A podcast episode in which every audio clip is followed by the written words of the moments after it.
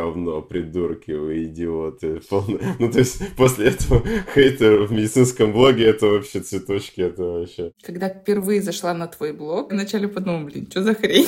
В принципе, конечно, у меня достаточно такой спорный образ в соцсетях. Ну да, ты классный врач, но тебя никто не знает. Ты никуда не ходишь, ты ни с кем не общаешься. Жизнь пролетает, да. Ну. Критерий успеха — это быть умным, учиться на пятерке. У меня родители вешались. Они хотели замалчивать максимально все. Смерти. Вот это все мракобесие, оно же тогда вообще было на уровне. То есть какая эпидемия, вспышка, что там у нас там, все нормально тусуемся, гуляем там, хотя бы начать попробовать что-то новое. Всем привет! Рада всех приветствовать на третьем выпуске моего подкаста «Кто я без медицины?». Я общаюсь с врачами, которые ушли из медицины или из практической деятельности. Будем разбираться в вопросах, почему, как и что их сподвигло, и, возможно, рушить общественные стереотипы. Давайте начнем. Всем привет! Сегодня первый мужчина в моем подкасте Владимир Нищепорук. Привет, Вова. Йоу, ребят, всем привет. С вами брендмейкер врачей, русский Дрейк. Короче, не тупи, подписывайся. Ну, по классике, как говорится. Эту фразу, кажется, ты уже можешь просто ночью, да, тебя разбудит, и ее говоришь.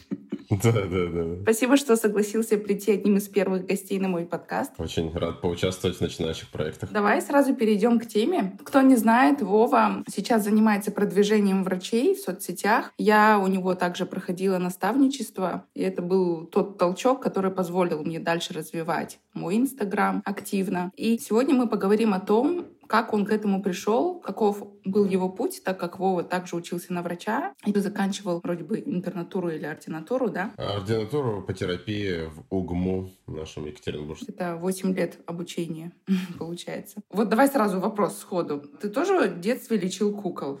Да или нет? Нет, у меня на самом деле в детстве я, наверное, класса с девятого как-то для себя понял, что ну, я хочу в мед, просто потому что, если честно, по методу исключения как-то. То есть мне не очень нравилась там математика, физика, э, литература, что-то думаю, господи, а, а химия это просто была one love какая-то сразу. Ты первый человек, кто сказал, что он не лечил кукол, но я тоже не лечила кукол в детстве. Да, yes, I feel you, bro.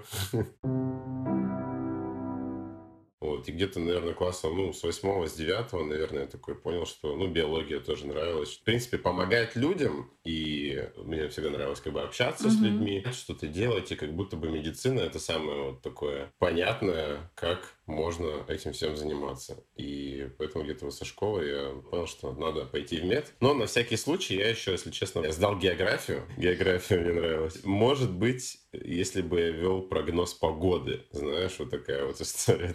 Но мне нравилось это прогноз погоды, да, блин. Интересно, конечно, про прогноз погоды. Как вообще ты об этом мог подумать, что ты мог бы тоже этим же заниматься? Я, знаешь, да, у меня еще все-таки с э, класса с какого? С восьмого я, получается, читал рэп, и мне, в принципе, нравилась какая-то публичная деятельность. Я думаю, что те, кто в детстве где-то выступают, вот эта вся медийность, э, телек, это тоже, ну, ты смотришь телеки такой, блин, а вот, а если я на телеке когда-то окажусь? Mm-hmm. Вот, но мне просто не хотелось там что-то вот, какое-то шоу, не знаю, на Первом канале, да, но я еще тогда ничего не понимал, как это все работает. Но просто погода, такая интересная история, она вроде такая простая, но надо разбираться в географии. Ну, короче, это такой вот, знаешь, детский какой-то прикол был, поэтому сам не понял, почему так. То есть мысли по поводу медийности у тебя еще были со школьных времен, да? Да, да, абсолютно. То есть я, чтобы ты понимала, в 10 классе мы провели презентацию нашего первого аль- альбома, у меня вот даже диски остались, и было 250 человек у нас в клубе. То есть у нас был sold out,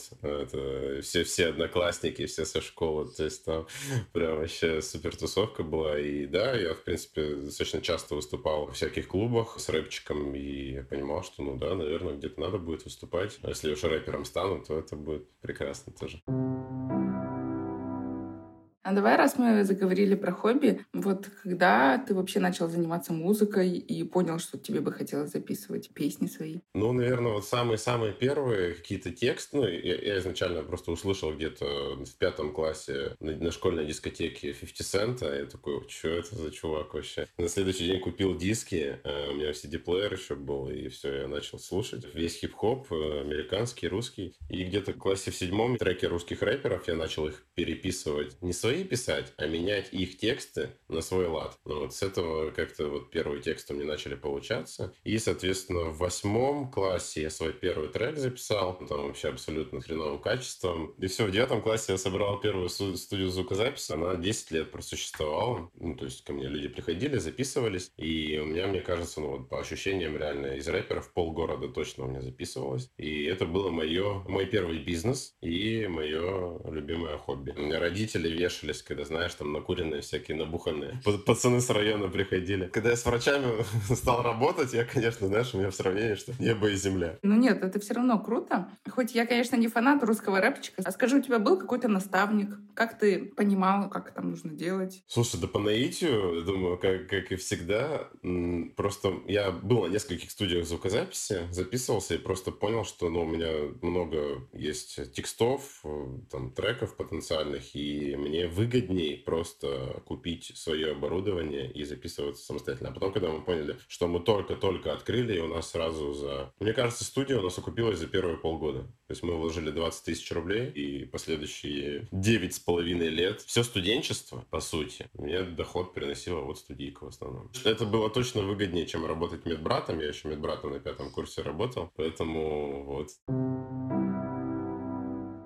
А тогда давай вернемся обратно вот по поводу учебы. И ты поступил в медицинский. Как тебе вообще давалась учеба и что ты думаешь по поводу нее? Слушай, да тяжело давалось, если честно. Мне вот очень не нравилась анатомия. Все, что было связано с мозгом, с вот какие-то вот эти проводящие пути, как сейчас помню, вот я вообще никак это ничего не понимал. И были предметы, которые мне проще давались там. Оргздрав, естественно, организация здравоохранения, мне кажется, в какой-то момент я был лучшим учеником на потоке. Я прям чувствовал, что да, вот по Оргздраву мне как бы нет равных на потоке. Но это единственный раз за 6 лет было, по сути. А так вот, терапевтические специальности, предметы, там, терапия, эндокринология, уже там гастро Ревма, Нефра, вот эти все циклы мне нравились, пропедевтика, по сути. Ну, и как-то... Поэтому я, собственно, в ординатуру по терапии пошел. На первых трех курсах я учился хуже гораздо, если честно. То есть я как бы к четвертому курсу как будто бы начал учиться. Вот, по моему ощущению, что первые три года это просто там тройка на тройке, всякие пересдачи, долги, э, рэп, тусовки, как бы, и вообще не до учебы было. Угу. Ну, по сути, твое хобби с тобой сохраняется вот с тех пор со школьных, да? Ну, я бы сказал, что это уже больше как часть моей жизни стало. Просто мне, я как бы живу этим. Я просто люблю очень рэп и постоянно слушаю, что-то придумываю. То есть у меня как бы уже даже нехотя постоянно что-то генерируется, какие-то, вот знаешь, это как мозг продолжает работать в плане сочинения чего-то, но просто когда я перешел уже на медицинский блогинг, это мне позволило во всех своих проектах как-то вот какой-то характерный стиль создавать, даже в рамках, знаешь, есть tone of voice, э, голос бренда, и есть некие различия, как я преподношу материал и все такое. И это, во-первых, а во-вторых, хобби, оно, которое, да, переросло в медблогинг, оно просто привычка придумывать. Вот, вот это вот настолько важно, потому что ты не представляешь, я, я недавно нашел все свои блокноты, но там блокноты 4 текстов было полных. Это еще половина не записанных, а у меня изданных только 5 альбомов, то есть треков, наверное, 100 у меня есть на просторах интернета. Ну, просто я как-то в какой-то момент заточил мозг придумывать. Ты сам придумываешь тексты или музыку тоже? Не, музыку нет, то есть музыку я, я учился вот этому битмейкингу какой-то, ну, еще в самом начале, но просто потом понял, что это проще ага. Делегировать. То есть я был звукорежиссером, по сути. А инструментал, да, минуса писали уже наши другие друзья. Угу, понятно. Я просто тоже сейчас не так давно эту тему все изучила, потому что я открываю свои свой диктофон, и у меня там миллион сочинений, но я именно музыку придумываю. Только-только сейчас я поняла, что вот чем я с детства занималась. Ну, я видел в сторис у тебя, да, часто у тебя такой контент, поэтому это не может не радовать. Когда у тебя появилась идея и когда ты вообще начал развивать соцсети? Слушай, э, это тоже все исходит из хип-хопа, на самом деле, потому что промоутировать свою музыку, uh-huh. ну, мы сразу начинали. То есть, чтобы ты понимала, еще в 2010 году, когда вот у нас первая презентация первого альбома, мы уже тогда запускали ВКонтакте рекламу таргетированную. Mm, нифига. Да. Вконтакте, естественно, мы продвигались очень давно, и была первая закалка хейтерами, когда, знаешь, ты выкладываешь свой там первый более-менее профессиональный клип, и у тебя просто 200 комментариев подряд э, нецензурных, говно, придурки, вы идиоты. Полно... Ну, то есть после этого хейтер в медицинском блоге, это вообще цветочки, это вообще пофиг. Все, и, собственно, где-то году уже в 18-19 я универ окончил. Ну, естественно, я все в инст с 13 года еще заливал. Mm-hmm. Знаешь, вот в 17 году, я помню, делал э, ТикТок до того, как появился ТикТок. Вот, то есть у меня были такие вайны, да, так скажем, ну, короткие вот э, видосики под музыку я писал четверостишье по каким-то заболеваниям и зачитывал. И писал под эти видео, ну, мини-посты. Угу. Они у тебя еще есть? Да, по хэштегу доктор Лям можно пробить. Я парочку там затер самых крыжок, да, эти скину потом. Это реально смешно. И, по сути, вот тогда это были какие-то первые шаги в блогинг. А уже когда в 2020 году, вот я начал непосредственно вести блог, как обучая медицинскому блогингу. То есть вот это, получается, начало 2020 года. А получается, ты учился в университете и тогда уже вел блог на медицинскую тематику, да? В семнадцатый год еще, то есть вообще не было никого, э, ну, я не был подписан на врачей-блогеров, которые реально ну, писали экспертный контент. То есть они были уже, но я о них не знал. И поэтому для меня это было, опять же, творчество, смешное. Все у меня в универе угорали. Кстати, многие студенты подписались на меня как раз с тех роликов. Поэтому это не медицинский блог, да, а именно больше личный, но с приколами с какими-то были. Угу. И потом, чем ты планировала заниматься после университета? Хороший вопрос, на самом деле, потому что 18 год, надо поступать в ординатуру. И я такой пошел на кафедру организации здравоохранения. Говорю им, слушайте, я вот хочу в Оргздрав, пойти, можно ли к вам поступить. И мне завкафедра сказала, что, слушай, чувак, у нас одно место, круто будет, если ты получишь какую-то нормальную ординатуру, лечебную, ты же лечфак, все такое. Получи лечебную специальность и потом на первичку к нам приходи. Я такой, ну, mm-hmm. если уж завкафедры АЗО сказала, ну, давай, окей. Все, у меня было три варианта. Это я подал документ терапия, дерматовенерология и эндокринология. И везде, в принципе, прошел просто понял, что ну, терапия как-то более широко. То есть у меня была такая задача максимально не углубляться во что-то. Ординатура, по сути, для ординатуры, как для корочки. Mm-hmm. Потом, да, был план поступать в Оргздрав после ординатуры по терапии. Хотел работать в Минздраве. Курса с четвертого, наверное, мы с моими одногруппниками все шутили, что вот все, Вован поднимется, нас всех братишек это позовет э, типа, э, в управление. То есть ты изначально понимал, что ты не будешь работать практикующим врачом? Я не то, что знал, что не буду работать. Я знал, что я точно буду организовывать что-то в медицине. Ага. Вот. Но, может быть, это параллельный процесс. Отчасти я думал, что буду в медицине работать, но понимал, что чуть-чуть, скорее всего. Ну, это классно, что изначально ты себя понимал, вот что тебе хочется, какие у тебя есть сильные стороны. Просто некоторым людям это приходит только там через много лет, когда они уже какой-то определенный путь совершили. Рефлексия была э, абсолютно, да, всегда, и я ну, четко понимал, что есть сильные стороны, есть слабые стороны. Угу. И я помню, когда впервые зашла на твой блог, и вот я,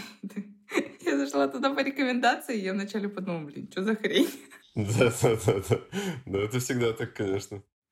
Потом, короче, я начала углубляться, смотреть, а ты тогда еще свою консультацию начал продавать. Потом, после той консультации, подумала, вообще норм. Ну, в принципе, конечно, у меня достаточно такой спорный образ в соцсетях, но это и как бы нормально. То есть я не хочу, чтобы я типа сразу it's okay, как говорит. Получается, ты дальше поступил уже в ординатуру, да? Расскажи вот про это время. Как у тебя проходило обучение?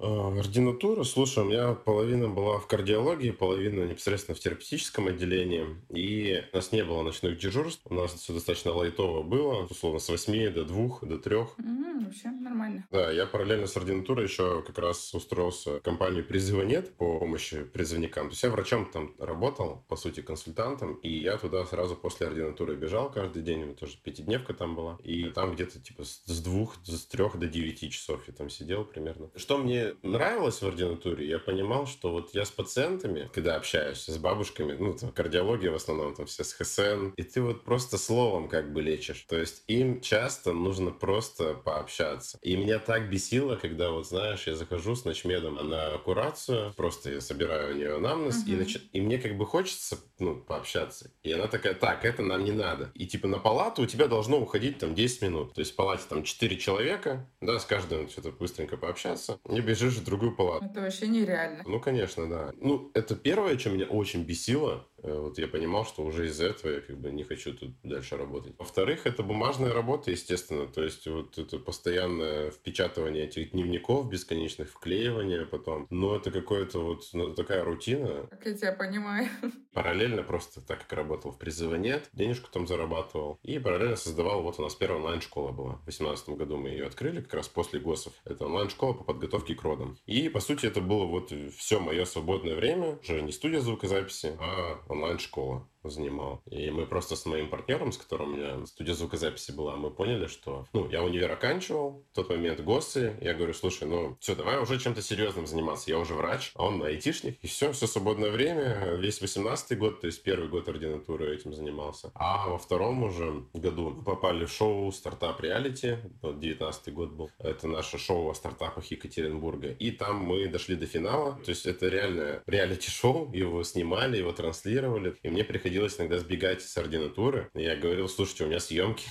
Ты поняла, я еще параллельно учился в магистратуре по а. экономике. То есть я поступил в 2018 году еще сразу на вторую вышку. И я думал, что чтобы в Оргздрав быстрее попасть, да, в Минздрав, нужно, чтобы у тебя вторая вышка либо юридическая была, либо экономическая. Ты там заочно учился, получается? Да, да, заочки, да, да. Угу. Как тебе там давалась учеба вообще? Ну, это же первое твое обучение, которое отличается от медицинского. Это вообще вот в этом как раз раз вот каждый врач должен, я считаю, где-то поучиться не в медицине, чтобы понять, насколько сложный был метод. Это все нам кажется, ну да, сложно учиться, но в принципе все же привыкли, что ну вот к этой сложности, да. Я реально так кайфовал, то есть это, это реально не учеба. Знаний я бы не сказал, что каких-то много я получил. Естественно, я получил знакомства крутые. Угу. Я начал понимать не врачей. Единственное самое было сложное — это написать диплом. И я его действительно написал сам. А я писал, потому что по своей онлайн-школе. То есть у меня тема была стартапы здравоохранения, и там нужно было бизнес-модель презентовать. А это, считаю, был там 21 год. То есть я уже все вот это прошел, как эта онлайн-школа работает, я уже знал. Поэтому классно было. А почему ты начал свой проект именно по подготовке к беременности? Ну, то есть ты же как бы терапевт терапевтом был. Да, смотри, я понял, что так, но в инсте, по сути, вот этой аудитории много. Роды, а, гинекология. Понимаешь, эта специальность, она достаточно понятная целевая аудитория в ней. Беременных их можно легко найти в Инстаграме. А мне, в принципе, нравилась гинекология. Я там очень хорошо с преподами на кафедре общался. И я просто подошел к преподам на кафедре, прям говорю, слушайте, помните, mm-hmm. вот я у вас учился, у меня вот интересный проект. Мы хотим вас позвать лектором в нашу онлайн-школу. Вебинары там мы хотим записывать для будущих будущих мам. Вот он там они нашли преподавателя, который больше вот в этом онлайне как-то шарит. И все, мы с ней, собственно, первые наши вебинары начали записывать, продавать их. То есть мы учились продавать э, в онлайне в 2018 году. У нас как бы окупалась наша онлайн-школа. Как бы плохо окупалась, но рынок был понятный. И мы это как стартап потом презентовали. И потом денежку, инвестиции мы получили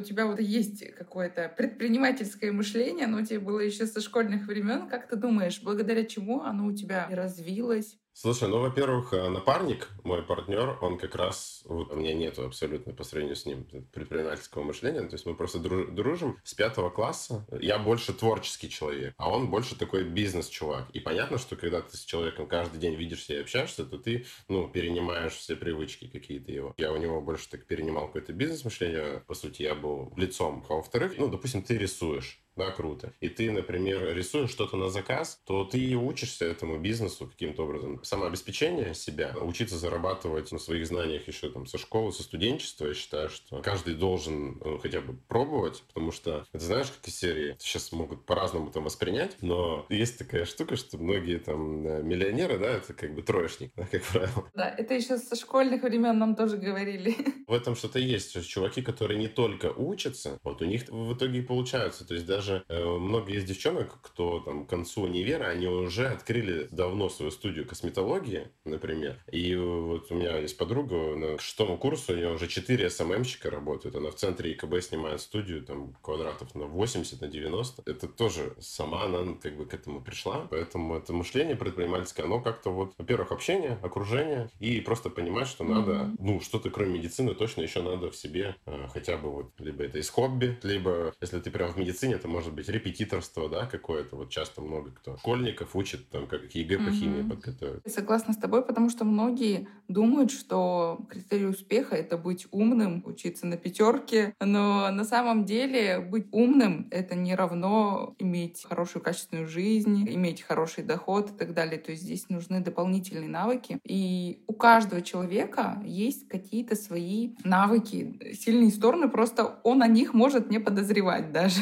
И человек может вот так много лет учиться, работать, при этом он мог бы какие-то свои навыки уже монетизировать. Просто нужно об этом вот именно целенаправленно подумать, порефлексировать, пообсуждать, может, со своими близкими. Сто процентов soft skill, вот еще вот тоже важная история, что это такая штука, которую надо реально прокачивать, ну просто вот постоянно. И отчасти все результаты по жизни как раз дает soft skill. Потому что, ну да, ты классный врач, но тебя никто не знает. Ты никуда не ходишь, ты ни с кем не общаешься. Жизнь пролетает, да. Ну. Причем их вообще большое множество. Просто один навык правильного общения с пациентом уже в глазах пациента тебя делает хорошим врачом, да. Хотя при этом на самом деле навык общения с пациентом может вообще не коррелировать с твоими реальными знаниями как врача. То есть может быть там супер гениальный врач, но он вообще не может найти контакт с пациентом. И наоборот. Ну, вот я как раз второй случай был, мне кажется. Так, давай теперь вернемся к теме, что там с Минздравом в итоге. А, ну слушай, это я, получается, в ординатуре учусь, параллельно на заводчике, и начинается ковид, начало 2020 года, а у меня как раз это конец второго года ординатуры, то есть, по сути, вот там несколько месяцев, и уже все, свободное плавание. И я когда столкнулся с реалиями ковида. Я уже к тому моменту вел блог, ну, у меня где-то было, наверное, 4000 подписчиков примерно. Самый первый красный такой флажок появился, когда утром после линейки выдают вот эти ковидные костюмы. Я просто в сторис это выкладываю. Типа, ребят, вот у нас вспышка, 70 заболевших. То есть то, что мне сказал наш с линейки, вот я это все в сторис выложил. Одна сторис. Через полчаса ко мне прибегает этот начмет и говорит, ты что там выложил? В тот момент я даже еще не вел блог брендмейкера врачей. Я такой, что? Меня попросили удалить эту сторис. Короче, они хотели замалчивать максимально все. Там была политика вся на замалчивание, да. Смерти. Это меня, ну, просто дико бомбило. А потом меня еще жестко выбесило уже такой второй флажок. А я когда в сторис, ну, все равно там выкладывал, что вот я в ковиде работаю. Мне какой-то подписчик, предприниматель пишет, чувак, мы хотим помочь твоей больнице завести там, ну, там, тонну, не помню, то ли масок, то ли СИЗов каких-то. И я все, значит, я говорю, слушайте, вот у меня подписчик хочет нам помочь. А нехватка была жесткая, а у нас реально тогда, ну, мы обрабатывали эти маски на 10 раз, замачивали, значит, все эти маски в растворах, и я такой, вот есть подписчик, который может нам помочь. И она такая, нет, ты что, нельзя, у нас же все есть, нельзя, чтобы нам кто-то помогал, это что такой скандал будет. Я такой, о, все. Короче, у меня была такая позиция, что максимально все рассказывать, политика открытости, да, потому что там же, помнишь, еще было, что кто-то не верил в ковид, что этого нет. Вот это все мракобесие, оно же тогда вообще было на уровне. То есть какая эпидемия, вспышка, что там у нас там все нормально,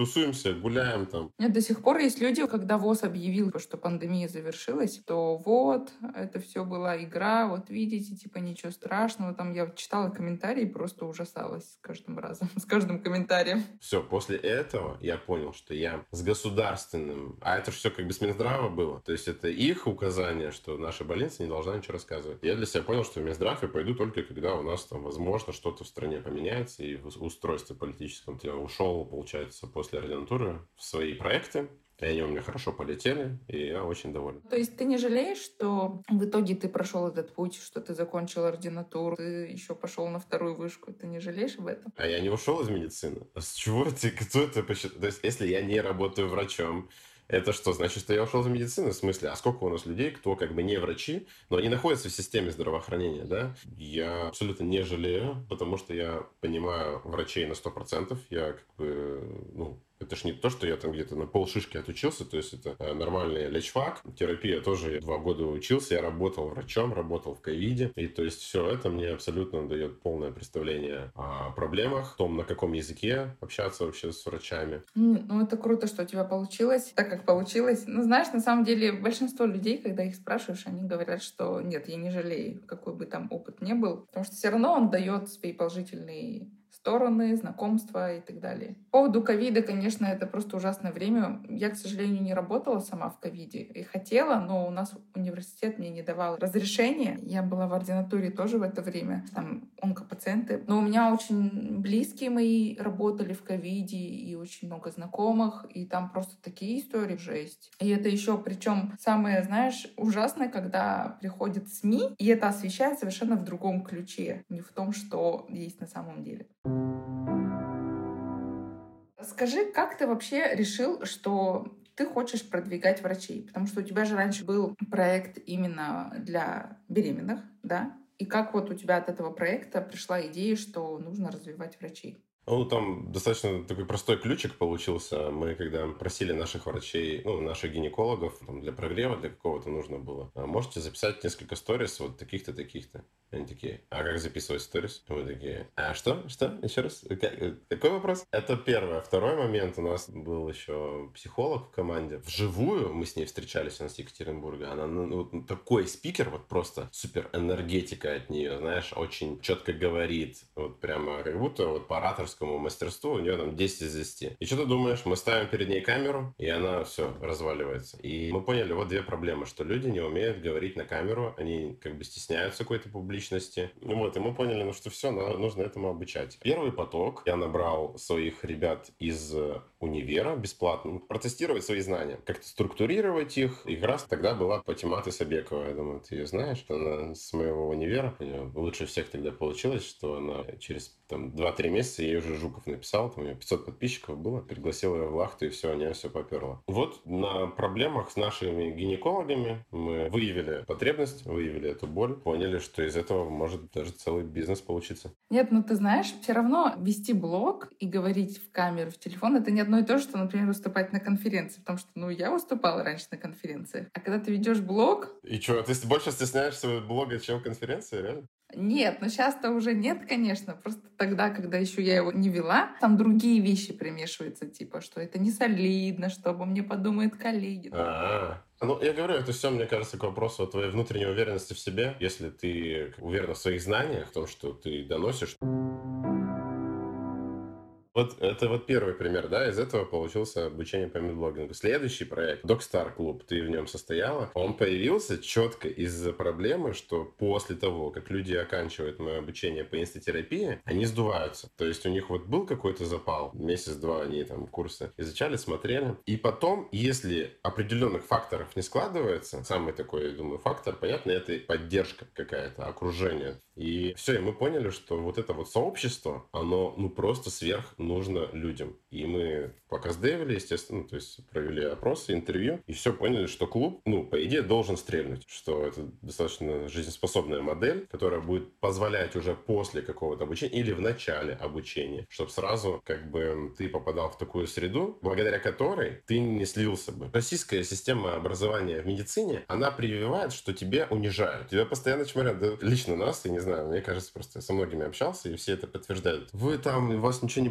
получится, поликлиника, ваш потолок, там, куда вы там собрались, хватит всовываться. И когда к тебе 6 лет тебе это вдалбливают в голову, ну, конечно, ты начинаешь в себе сомневаться. Да, есть такое. Ну, я, конечно, к счастью, не сталкивалась именно с таким абьюзом в обучении, но я видела, как прямо абьюз со стороны преподавателей по отношению к другим студентам был, особенно у которых успеваемость была не очень хорошая. И они прямо таки говорили, типа, вот вы тупые, вы не дойдете до шестого курса. Ну вот, знаешь, вот всякие такие обидные вещи. Ты потом осознаешь, что, господи, вот сколько травм, это же вообще ужас. Это психику, конечно, конечно. А еще у нас встречалось такое, что преподаватель не по медицинским предметам изначально настроен против врачей, типа врачи-убийцы. И каждый раз она нам этом упоминала. И вот с такой вот враждебностью к нам относилась. Не буду говорить, что это был предмет.